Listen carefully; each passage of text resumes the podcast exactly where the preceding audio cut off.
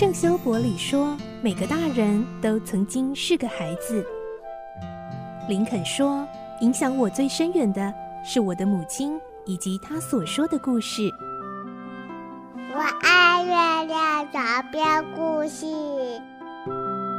晚安，月亮床边故事。小青姐姐邀请每一位大孩子、小孩子一起听故事，不管多忙，也要和你一起听故事。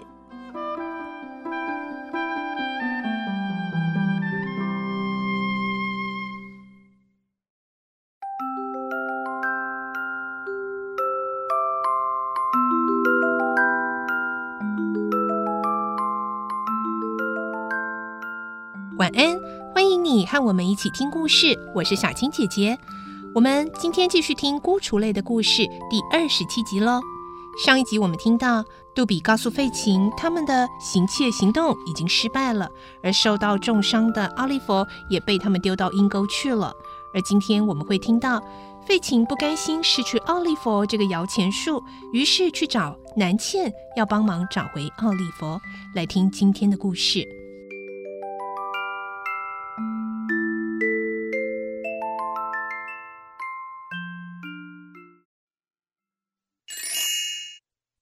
孤雏泪》二十七集：悲伤的南茜。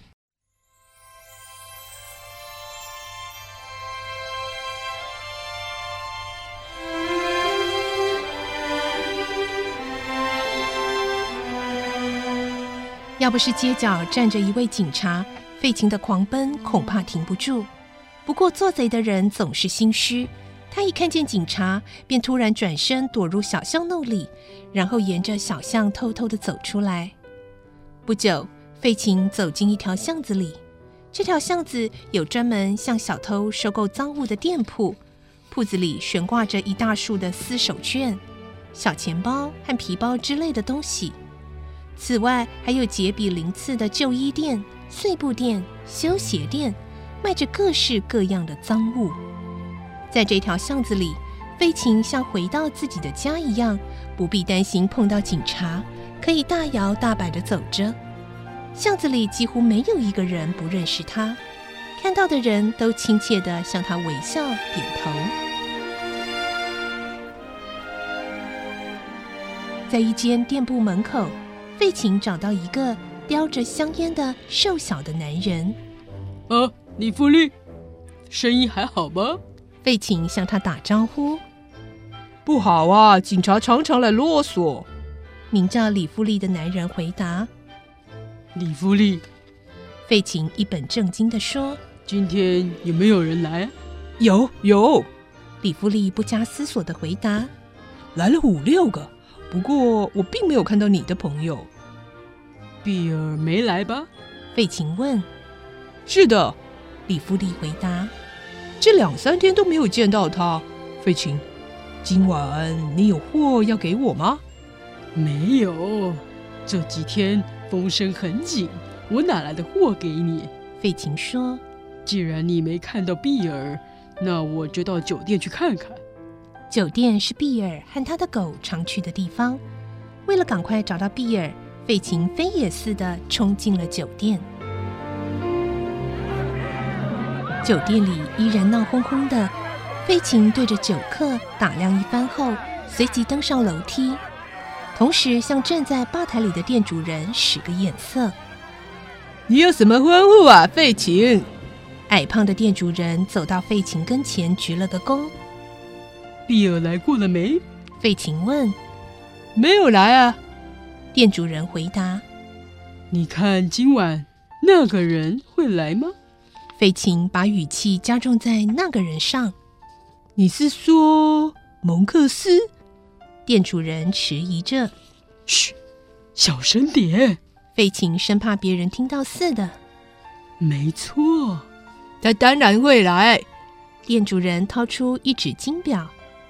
再等十分钟哦，他一定会来的。不，我不能等他。费琴说。如果他来了，你就告诉他。我在找他。好的，好的。店主人说。费费琴把事情交代好后，走进酒店，又像一阵风一样，在黑暗中穿过一家家的屋檐，朝着碧尔家走去。现在我得找到南茜这个丫头。费琴边走边喃喃自语：“南茜，我要从你口中探个究竟。不管你有多狡猾，你不过是个女流之辈，用点手段不怕你不说。”到了碧尔家门口，费琴在门板上轻轻地敲了两下，没人来开门。费琴看见门是虚掩着的，就随手把它推开。屋里，南茜披头散发的趴在桌上，喝酒了，还是在哭？费琴一边想，一边查看碧尔是否在屋里。南茜，他挨近女孩的身边，轻声的问：“你知道碧尔在什么地方吗？还有奥利弗呢？”南茜没说话，但肩膀一直抽动着，似乎在哭泣。南茜，费琴又问：“你知道奥利弗的下落吗？”南茜依旧不答。我听说南茜。费琴咽了一口气，唉，那活泼可爱的孩子挨了一枪，被丢进阴沟里了。我觉得那孩子在那倒好些。南茜突然抬起头来，什么？费琴吃惊的叫：“你说什么？事实不也如此吗？”南茜回答：“我很高兴奥利弗离开这个贼窝，因为他再也不必受你们的虐待。”当你们的走狗，从此可以脱离这个苦海。南茜，费琴不屑地说：“你喝醉了。不管我是喝醉或是疯了，都用不着你管。”南茜大吼：“现在你给我滚回去！”什么？滚回去？费琴没想到南茜会叫他滚，气得脸色发青，握紧老拳，睁大眼睛咆哮着：“好，好，我滚！”不过，我的好南茜，你要明白，只要我传个风声，说碧尔曾经在夜里行窃，他的脑袋就会搬家了。我痛恨碧尔，把我一手辛苦培养出来的奥利弗随便丢在阴沟里不管。奥利弗是我的摇钱树啊，南茜，你给我记住，碧儿那个醉鬼把我的摇钱树搞丢了。费琴以为软的不行，就来硬的。这样，南茜也许会把知道的事情讲出来。哪里料到，南茜又一股脑儿的趴在桌上，哭得更厉害。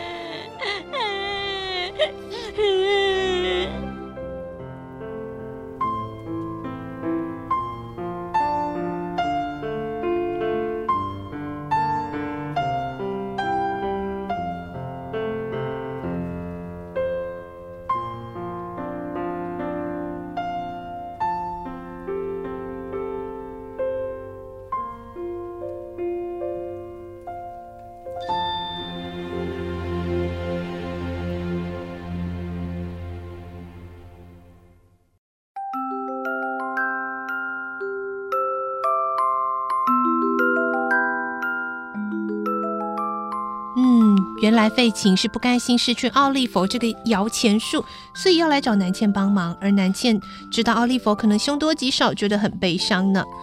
嗯，那费琴会怎么办呢？他是不是会真的去找回奥利弗呢？我们明天再继续来听孤雏类的故事喽。我是小青姐姐，祝你有个好梦，晚安，拜拜。小朋友要睡觉了，晚安。